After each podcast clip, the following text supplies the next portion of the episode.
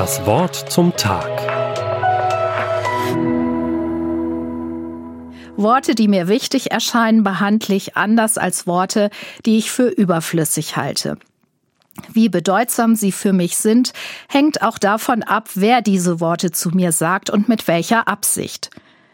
Wie sehen Ihre Kriterien aus, ob Worte durch Ihr persönliches Raster fallen oder Gehör finden? Ich selbst bin ganz Ohr, wenn Gott redet. Seine Worte möchte ich behalten und in meinen Alltag einbinden. Nehme ich mir die notwendige Zeit, das umzusetzen, was Gott mir gesagt hat? habe ich im entscheidenden Augenblick seine Worte im Kopf. Einfacher ist es, wenn mehrere dieselben Worte vor Augen haben und sich miteinander ins Gedächtnis rufen. Aus diesem Grund gibt es Bekenntnisse. Zum Beispiel gestern, heute, morgen. Wir sind Borussia Dortmund.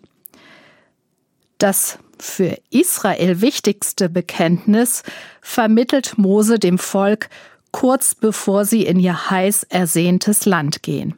Es lautet, Höre Israel, der Herr ist unser Gott, der Herr allein. Und du sollst den Herrn, deinen Gott, lieb haben von ganzem Herzen, von ganzer Seele und mit all deiner Kraft.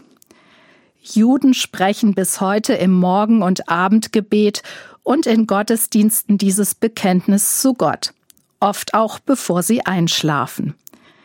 Wie kommt es, dass dieses Bekenntnis Israels die Zeiten überdauert hat, obwohl es schon bestand, als es Borussia Dortmund noch gar nicht gab? Diese Worte haben Israeliten von Generation zu Generation geprägt. Israeliten haben Gottes Worte gehört und sich zu Herzen genommen.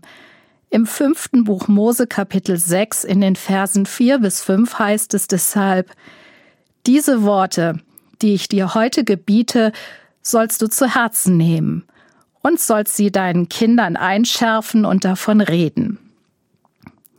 Mit diesen Worten ist das Bekenntnis Israels gemeint. Höre Israel, der Herr ist unser Gott, der Herr allein. Worte, die sich ihnen im Familienleben und im Gottesdienst eingeprägt haben, wurden Teil ihrer Identität und haben das jüdische Volk insgesamt geleitet. Wir haben einen Herrn. Das ist unser Gott. Nach dem Holocaust besuchte Rabbi Kahnemann viele Klöster in Europa, um überlebende jüdische Kinder zu suchen und in die jüdische Gemeinschaft zurückzuholen. Einmal hatte er nur fünf Minuten Zeit, um mit den Kindern zu reden. Was hat er gemacht? Er sang genau dieses Bekenntnis auf Hebräisch. Höre Israel. Obwohl die Kinder schon lange von ihren Eltern und Familien getrennt lebten, erkannten sie es und liefen zu ihm hin. Dank des Bekenntnisses genügten dem Rabbi fünf Minuten, die jüdischen Kinder im Kloster zu entdecken.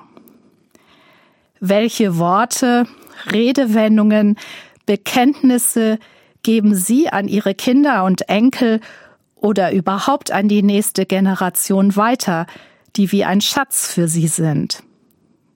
Ich bin dankbar, dass ich als Kind und Jugendliche das apostolische Glaubensbekenntnis durch den Gottesdienstbesuch gelernt habe. Es fängt so an. Ich glaube an Gott, den Vater, den Allmächtigen, den Schöpfer Himmels und der Erde, und an Jesus Christus, seinen eingeborenen Sohn, unseren Herrn. Ich bekenne mich, wenn ich alles mitspreche, später auch zum Heiligen Geist. Wenn ich in schwierigen Momenten schon mal die ersten zwei Zeilen im Kopf habe, weiß ich, wer mein Herr ist, Jesus Christus. Gestern, heute und derselbe auch in Ewigkeit. Jesu Einfluss reicht viel weiter als das Bekenntnis von Borussia Dortmund formuliert. Es geht bei Jesus auch um morgen, ebenso geht es um die Zeit nach meinem Tod. Immer habe ich es mit meinem Herrn Jesus Christus zu tun. Deshalb will ich seinen Worten und den Worten seines Vaters Gewicht geben und dazu beitragen, dass auch die nächste Generation Gottes Wort und Jesu Worte ernst nimmt. Das Wort zum Tag. Auch als Podcast auf erfplus.de. ERF Plus. Tut einfach gut.